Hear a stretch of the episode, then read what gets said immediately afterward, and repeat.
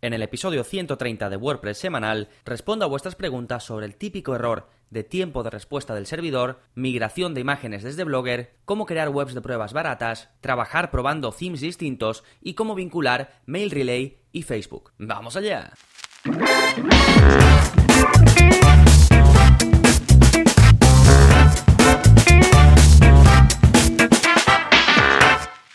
Hola, hola, soy Gonzalo de Gonzalo Navarro.es y bienvenidos a WordPress Semanal, el podcast en el que aprendes WordPress de principio a fin. Porque ya lo sabes, no hay mayor satisfacción ni mejor inversión que la de crear y gestionar tu propia web con WordPress. Y este episodio del podcast es precisamente para ayudarte con eso, con las dudas que te encuentras a lo largo del camino, porque siempre vas a tener alguna duda, no importa lo mucho que sepas, que vas a llegar a un punto en el que vas a necesitar que alguien te eche un cable, ya sea buscándolo en Google o en este caso preguntándome a mí. Así que en un momentito voy a estar respondiendo esas dudas que ya he adelantado más o menos en la introducción de este episodio 130, que es un número que me gusta mucho, un número redondo. Pero antes, como siempre, vamos a ver qué está pasando en gonzalonavarro.es esta semana y tenemos novedades como cada semana. Hay un nuevo vídeo de la zona código, ya sabéis que todos los martes publico un vídeo nuevo y que ya vamos por el vídeo 81. Y en este caso os enseño a crear enlaces de añadir al carrito en WooCommerce personalizados. ¿Esto que os va a permitir? Poder ponerlos donde queráis. Por ejemplo, un caso súper útil y súper práctico.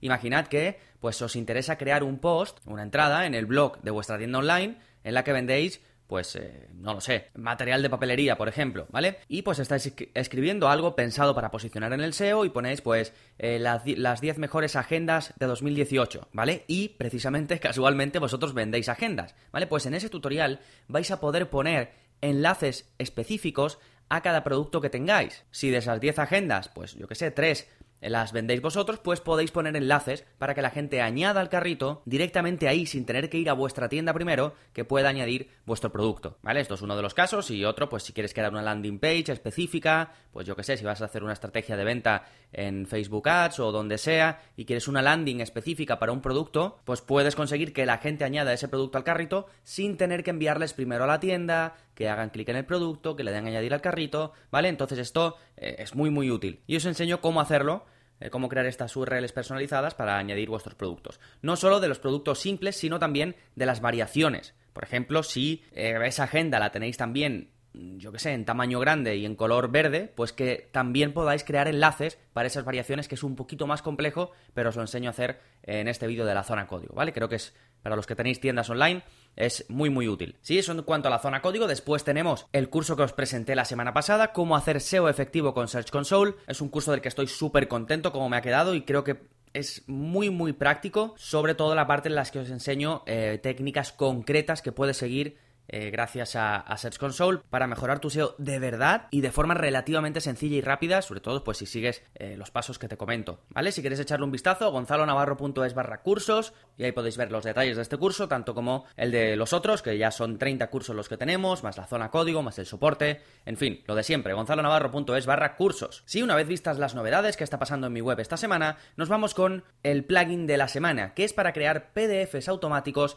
desde formularios de Gravity Forms. Si no conocéis este plugin, Gravity Forms, bueno, eso es, un plugin súper popular para crear eh, formularios, todo tipo de formularios, no solo de contactos, sino pues prácticamente todo lo que te puedas imaginar. Es de pago, ¿vale? Es un plugin premium, pero es muy muy muy utilizado. Y con Gravity PDF, que es el plugin que te recomiendo esta semana, vas a poder generar documentos en PDF a partir de formularios que rellenen tus visitantes. Sí, además viene con plantillas que puedes personalizar, puedes ponerles tu logo, tus colores corporativos, el tamaño de fuente que quieras y, y otras opciones que trae. Lo que he hecho es dejaros un vídeo que tienen ellos en su página del plugin, pues os lo he dejado aquí para que le podáis echar un vistazo y veis más o menos pues qué cositas incluye, qué tipo de, PDF podéis generar, pero básicamente cualquier cosa que, os propongáis. Y después tiene una versión de pago por si quieres pues plantillas más avanzadas o si quieres algunas opciones más, pero vamos, que la gratuita es súper, súper completa. Os dejo el vídeo para que le echéis un vistazo porque está muy bien, ¿vale? Bien, pasamos ahora al tema central del programa en el que voy a responder a vuestras dudas. Y empezamos con la de Voitech, que me dice, hola, estoy recibiendo un pop-up de Divi y no me permite seguir trabajando. ¿Cómo tengo que actuar para no perder el trabajo y solucionar este problema? Agradecido por toda la información. Bueno, y va con imagen, ¿vale? Que pone el típico mensaje de tiempo de respuesta del servidor, que se ha superado el tiempo máximo eh, de ejecución, todo este tipo de errores que, son súper comunes y que se deben a limitaciones puestas por el propio hosting, por medidas, eh, bueno, tanto de seguridad como de rendimiento, ¿vale? Para, pues que si todo el mundo tiene demasiado tiempo de ejecución en un hosting compartido, pues se puede liar el taco, entonces lo que hacen es caparlo un poquito, pero no pasa nada, le puedes pedir a tu hosting que te aumente la capacidad, ¿vale? Y que consigas tener eh, los requisitos mínimos para en este caso poder trabajar con Divi o también pasa con otros plugins grandes o themes eh, grandes que requieren sobre todo en el momento a lo mejor de instalación o de hacer alguna cosa concreta requieren más eh, tiempo de ejecución o requiere que tengas o requiere que aumentes el tamaño máximo que tienes establecido para poder subir archivos, ¿vale? Entonces, esto simplemente contactáis con vuestro hosting, se lo decís y os los tienen que aumentar, ¿vale? Lo digo, esta pregunta la incluyo porque es, me llega eh, muchísimo, ¿vale? Y, tanto a mí como en foros como por ahí es algo que la gente pregunta mucho, mucho, mucho. Lo que tenéis que hacer directamente a vuestro hosting, oye, aumentadme esto. ¿Se puede hacer manualmente? A veces sí, a veces no, ¿vale? Porque a veces los hostings te lo limitan, pero también limitan tu capacidad para tú poder cambiarlo. Otras veces no, otras veces está limitado, pero después tú por el código puedes aumentarlo tú mismo, pero lo mejor, como digo, es contactar al hosting, aunque te desenvuelvas bien con el código, mi recomendación es esa, ¿vale? Perfecto, gracias por la pregunta Wojtek y vamos ahora con la de Carlos. Me dice, hola Gonzalo, como verás, sigo pensando en ti para mi formación académica de WordPress, aparte de seguir tus podcasts, etc. No sé si recuerdas el problema que se me planteaba con el tema de gestionar una web offline para, una vez acabada, subirla a la red los problemas que había de compatibilidad con la versión de Windows que tenía y los programas que me aconsejabas. Supongo que si sigues la estela de emails verás el tema del que te hablo. Bueno, sí, esto es sobre una pregunta eh, anterior que me hizo eh, Carlos y que ya resolvimos y ahora me plantea lo siguiente. Me dice, verás, te planteo la siguiente pregunta. ¿Se puede gestionar o fabricar la web en Internet? en un servidor gratuito para una vez acabada llevarla a mi dominio y hosting y sustituir la que tengo? Es casi lo mismo, pero en vez de hacerla offline, la haría online en algún sitio que no me cueste mucho dinero como algo temporal y que la actual no esté sin uso. Un saludo y espero opiniones para retomar el curso que tanto aprendí y me gustaba. Saludos. Vale, otro saludo para ti, Carlos. Y eh, bien, bueno, Carlos aquí necesitaba primero eh, anteriormente en otra ronda de emails que hicimos necesitaba crear una web en local, pero con su versión de Windows estaba teniendo muchos problemas. Al final más o menos consiguió, eh, si no recuerdo mal, con local de Flywheel consiguió eh, tenerlo, pero al final lo que quiere, prefiere es tener algo que no le cueste mucho dinero, que sea online y que pueda ir creando su web de pruebas y después pasarla a una versión en vivo que pueda acceder todo el mundo. Eh, bien, cuando Carlos me preguntó esto, yo todavía no había publicado un episodio que responde a esto y a muchísimas más cosas, que es el 102, y ahí hablamos de las posibilidades que tienes para crear WordPress en local o en servidores de prueba, que es precisamente lo que me preguntaba Carlos. Y realmente las posibilidades que tiene Carlos son tremendas. Primero, puedes usar eh, hostings que sin cobrarte nada te permiten primero tener tu web de pruebas, crearla y cuando la tienes lista ya sí contratas el paquete que quieras con ellos y directamente te pasan la web. Esto puedes hacerlo, por ejemplo, con Cdemon. Cdemon tiene un muy buen servicio en ese aspecto. SiteGround tiene algo similar, pero sí que tienes que pagar, ¿vale? Puedes contratar un mes en lugar del año entero haces tu web y luego si quieres pues pagas eh, el año entero, aunque no tiene sentido hacerlo así porque estás pagando primero un mes, que es más caro que, que si lo pagaras anualmente, y después el año, ¿vale? Aquí yo simplemente te recomiendo cogerlo. Más opciones, si ya tienes un hosting con tu web y lo que quieres es renovarla, la puedes crear en un directorio, en una carpeta dentro de tu servidor, el que tengas ya contratado, y la vas trabajando ahí, ¿vale? Al final, mm, donde crearla es lo de menos. Lo demás es cómo puedes después pasarla a la versión en vivo. Y esto depende, por ejemplo, si usas SiteGround y usas uno de sus planes, eh, pues más, más allá del plan básico, tienes la opción de utilizar el staging de SiteGround, que esto es una pasada. Haces una copia de tu web, haces todos los cambios que quieras en la copia y cuando estés listo pasas los cambios a la web en vivo. Encima, si la lías por lo que sea, puedes deshacer esos cambios. Para mí es una de las mejores opciones. Después lo puedes hacer con un programa específico, lo puedes hacer con Duplicator, por ejemplo, ¿vale? Bueno, tienes muchas opciones y te recomiendo el episodio 102 del podcast y además hay un curso entero en el que enseño cómo hacer esto. Que también cuando Carlos me preguntó esto todavía no estaba el curso, pero ya tienes o ya tenéis todos eh, ese curso a vuestra disposición, en el que os enseño pues todas las formas posibles prácticamente de trabajar con webs de pruebas en WordPress o con WordPress en local, cómo migrar de un lado a otro, ¿vale? Incluso vemos el staging de SiteGround, vemos Pilvia, que es un hosting gratuito que también te permite eh, que crees tus webs de forma totalmente gratuita y luego si quieres les contratas a ellos o migras todo eso, todo eso que has creado a otra web, o sea que eso también es otra opción súper interesante. Hay muchas, muchas opciones y todas están cubiertas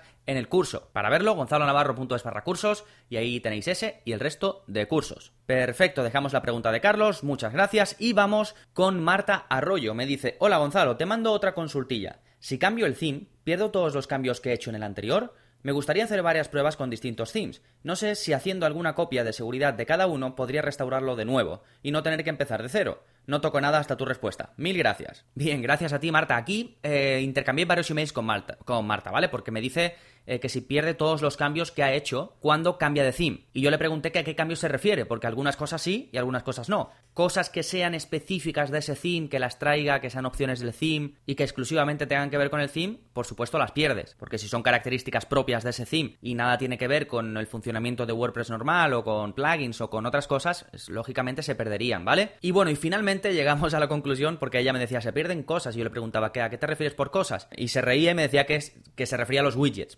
Entonces, los widgets es un caso especial, ¿vale? Las áreas de widgets, es decir, los espacios donde tú puedes poner widgets, eso si viene con el theme, los espacios sí los pierdes. Pero los widgets, los contenidos que habías puesto dentro de esos espacios, dentro de esas áreas de widgets, aunque cambies de theme, no se pierden. Lo que pasa es que se van automáticamente en la página de en apariencia widgets, se van abajo del todo a una parte que pone widgets inactivos, ¿vale? Como WordPress no sabe dónde colocarlos porque las áreas de widgets que había disponibles para ponerlos ya no están, pues te los manda ahí, a widgets inactivos. Pero no se pierden, están ahí. Entonces, si por ejemplo tenías un widget de texto, eh, yo qué sé, puesto en el footer para poner tus enlaces a redes sociales, pues eso que te habías trabajado, que, que ya lo habías pues tú escrito ahí, venga, enlace a Facebook, enlace a LinkedIn y todo esto, lo tienes todavía, ¿eh? No lo has perdido, pero no está colocado en ningún lado. Así que puedes cogerlos otra vez y ponerlos donde quieras. Eh, como esto, eh, ¿qué más? Por ejemplo, pues mm, ya que estamos con esto de que se pierde y que no, eh, los posts, los, todo lo que sea contenidos, eso no se pierde. Porque se guarda en la base de datos y la base de datos no la estás modificando. Simplemente pues estás cambiando la piel de tu web, el aspecto. ¿Qué pasa? Que si esa piel viene con muchas opciones y tú empiezas a configurarlas, a toquetearlas y luego lo cambias, lógicamente lo pierdes. Por eso siempre decimos que un theme con muchas opciones puede estar muy bien, pero puede ser un peligro. ¿Por qué? Porque si estás aplicando cosas que tú sabes que vas a necesitar, aunque cambies de theme, pero esas cosas te las trae el theme, cuando lo quites es un desastre. Por ejemplo, estos themes, pues que vienen ya con custom post types integrados, con tipos de contenido integrados. Eso es un fastidio, por no decir otra cosa, porque si tú utilizas ese custom post type mucho, o poco, pero vamos, lo utilizas, y después cambias de theme, pierdes eh, todo eso, pierdes ese contenido. Aunque está en la base de datos, no tienes forma de recogerlo y mostrarlo en tu web porque era el theme el que te hacía esa funcionalidad. Por eso esto debes hacerlo o bien con plugins o bien por, eh, por código, para si cambias de theme, que no lo pierdas. En fin, eso daría para, para otro episodio eh, completo, pero básicamente lo que pierdes cuando cambias de theme son las funcionalidades concretas del theme. Y si quieres ir haciendo pruebas con dos themes distintos en la misma web, pues yo te recomendaría duplicarla quizás, que también te vendría muy bien lo que he recomendado en la anterior eh, pregunta, ¿vale? El curso de WordPress de prueba y en local y el episodio 102 del podcast donde hablo también en profundidad de todo ello. Perfecto, vamos, eh, dejamos a Marta, a la que agradezco mucho su pregunta, y vamos ahora con Antonio García. Me dice, muy buenas, Gonzalo, es la primera vez que me pongo en contacto contigo. En primer lugar, me gustaría darte las gracias, tus conocimientos me están sirviendo de mucho para poder realizar mis webs. Explicación clara, sencilla y muy muy cercana que lo hace todo muy fácil. Muchísimas gracias, Antonio, de verdad. Y sigue, me dice, bueno, mi consulta va sobre una web que estoy haciendo para un cliente. He trasplazado el blog que tenía en Blogger a WordPress. Hasta aquí todo perfecto porque lo he pasado sin problemas. He instalado Divi y su child theme. Pero resulta que si te vas a blog, la primera imagen del post se ve bien, pero cuando accedes al mismo, en la que se encuentran más imágenes, las fotos salen borrosas, pero si pinchas en ellas para verlas, sí se ven perfectamente. ¿Cómo puedo solucionar ese problema? Muchas gracias de antemano por tu ayuda y espero que me hayas explicado correctamente. Un saludo. Antonio García. Hola Antonio, perfecto, sí, muchísimas gracias, eh, lo he entendido a la perfección y me dice que ha migrado una web en Blogger o un blog en Blogger, lo ha migrado a WordPress y que todo ha ido perfecto, ha seguido los pasos bien, pero las imágenes no se ven bien. A pesar de que la imagen en sí parece que está bien, cuando se muestra en determinados eh, lugares se ve borrosa. Y esto es porque cuando haces la migración y traes imágenes, WordPress las pone por defecto en tamaño medio y por eso se ven borrosas. De ahí que cuando ves el archivo original, sí lo ves bien, pero cuando lo ves eh, mostrado por WordPress en ciertos lugares, se puede ver borroso. Y esto se puede intentar solucionar eh, de manera más o menos automática con el eh, tan conocido plugin Force Regenerate Thumbnails, dándole previamente un valor diferente al tamaño medio, ¿vale? Por ejemplo, el tamaño medio por defecto es de 300 píxeles, pues creas uno distinto de 350. O lo cambias, vamos, te vas a los, ajustes del WordPress y el tamaño medio lo cambias de 300 pues a 350 o a lo que quieras. Luego instalas el plugin Force Regenerate Thumbnails y fuerzas la regeneración de las miniaturas. Entonces WordPress va a volver a crear un tamaño medio de esas imágenes originales al tamaño que tú le has dicho y como te las había puesto de tamaño medio, pues se debería de solucionar el problema, ¿vale? Esto es digamos, el método así para intentar hacerlo automático. Que no se consigue hacer o que no quieres hacerlo así o que no puedes o lo que sea, pues entonces no hay más que eh, subir las imágenes de forma manual, ¿vale? Pero este es un truquito que a veces funciona, que a mí me ha funcionado, ¿vale? Parece un poco lioso, pero es simplemente te vas a los ajustes de WordPress, a la parte de medios, que esto lo vemos en el curso de WordPress básico, y cambias, porque sabes que WordPress, cada vez que subes una imagen, te crea tres tamaños de ella. La grande, la mediana y la miniatura. Pero tú puedes alterar esos tamaños, ¿vale? WordPress trae uno por defecto, por ejemplo, el de el tamaño medio es de 300 píxeles de ancho, pero tú lo puedes editar. Pues entonces te vas, lo editas, fuerzas con el plugin Force Regenerate Thumbnails, fuerzas la regeneración de las miniaturas, porque ahora WordPress tiene que volver a crear esos tamaños que tú has especificado. Y no lo hace solo. Con las imágenes nuevas que vayas subiendo sí lo va a hacer, pero con las antiguas no. Por eso existen estos plugins de regeneración de las miniaturas, ¿vale? Lo regeneras y eso puede que te lo solucione de forma automática. Si no, si no funciona esto, no conozco más Em, opciones que puedas hacer, ¿vale? Tendrías que subirlas, como digo, de forma manual. Así que espero que te sirva, Antonio, y gracias por tu pregunta. Y vamos ahora con la de Juanjo Martín, y esta es la última. Me dice, hola Gonzalo, ¿qué tal? Me gustaría preguntarte cómo unir los formularios de Facebook con Mail Relay. Si hay alguna forma para que cuando se suscriba a alguien le llegue un mensaje automático. En caso de que con ella no se pueda, ¿cuál me recomiendas? Un saludo y mucho éxito. Em, vale, bueno, Juanjo, gracias a ti antes que nada. Y después, yo aquí le volví a preguntar a Juanjo que si se refería a los anuncios que puedes crear en Facebook donde la landing page, la página de aterrizaje, está en Facebook. Sí, es un tipo de anuncio que puedes crear que no mandas al usuario a tu página web, sino que dentro de Facebook ya puede ingresar sus datos o ya puede eh, rellenar un formulario o ya puede hacer lo que sea que tú tengas puesto para que esa persona se apunte algo, para que se descargue algo, ¿vale? Facebook te permite hacerlo directamente en su plataforma, ¿vale? Facebook Leads Ads creo que se llama, no recuerdo exactamente el nombre. Y, si ese es el caso, que después me contó Juanjo que sí era el caso, eh, Juanjo lo que quiere es poder vincular eso con su cuenta de Mail Relay y que los datos que ponga la gente ahí, en ese formulario, en la landing que tú has creado para ese anuncio dentro de Facebook, que pasen directamente a su programa de correo electrónico, que en este caso, como digo, es Mail Relay, ¿vale? Esto no se puede hacer de forma automática, tendrías que descargar todos esos usuarios de forma manual en tu cuenta de Facebook y pasarlos a Mail Relay. Sí que tiene integraciones Facebook ahora y, e irá añadiendo más, tiene integraciones con algunos eh, servicios de email marketing, pero en este caso con Mail Relay no, ¿vale? Habría que descargar esos datos, el email, el nombre o lo que sea, de forma manual, subirlos a Mail Relay y así lo tendrías. En este caso lo que yo te recomiendo es que envíes a la gente a una landing de tu web, ¿vale? Con ya en formulario del Mail Relay y que eso ya se vincule de forma automática. Para mí es lo más cómodo y no te aconsejo que lo hagas de la otra forma porque es un rollo tener que estar descargándote eh, los usuarios y subiéndolos a Mail Relay. Salvo que hagas pruebas y veas que es que cuando lo haces directamente con los anuncios dentro de Facebook, sin salir de, Facebook, sin enviar a la gente a tu página, pues que los resultados que tienes son una pasada, una locura, pues entonces sí te merece la pena, porque si tienes muy buenos resultados, sí, pero de lo contrario, no, ¿vale? Envía simplemente a una landing y listo.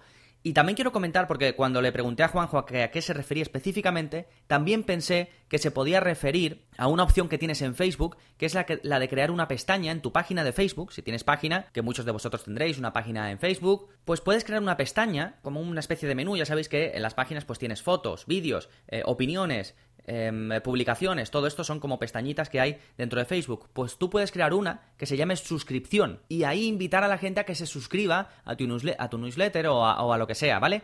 Y aquí hay una extensión, o bueno, hay varias extensiones de Facebook que te permiten vincularlo directamente, esa pestañita de Facebook de suscripción, vincularlo con tu servicio de email marketing, sea cual sea el que tengas, ¿vale? Y en concreto para Mail Relay os dejo un tutorial de su propio blog, del blog de Mail Relay, en el que os enseñan a hacer esto, ¿vale? Que puede estar muy interesante y como sé que os puede servir a alguno de vosotros, pues os aprovecho esta pregunta que va muy relacionada y que yo le pregunté a Juanjo si se refería a esto, pues aprovecho eh, para dejaros este enlace que puede ser muy útil, ¿vale? Por cierto, tenéis cursos tanto de Mail Relay, que es un programa de email marketing gratuito, muy bueno, de los gratuitos yo diría que el mejor, es en español y eh, como digo tenéis un curso eh, disponible y que está muy bien, ¿vale? Sobre todo si queréis empezar pues con una herramienta buena eh, y que no sea de pago, es fantástico, tiene ciertos elementos de automatización que son muy buenos, así que ahí lo tenéis y también curso de Facebook Ads, por supuesto, también tenéis el curso disponible. Sí, así que con esto quedan resueltas vuestras preguntas de octubre, ya como ya os comenté voy a intentar sacar un episodio de preguntas y respuestas cada mes, tengo muchísimas preguntas acumuladas, así que me da para eso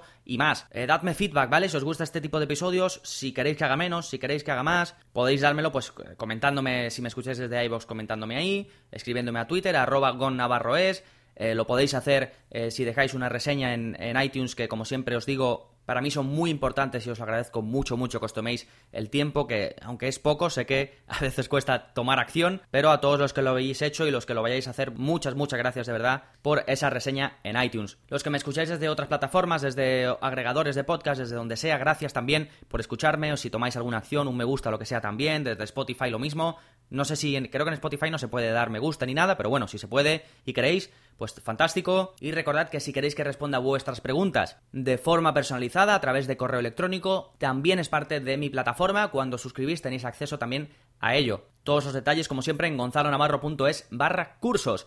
Así que nada más por este episodio, nos seguimos escuchando. Adiós.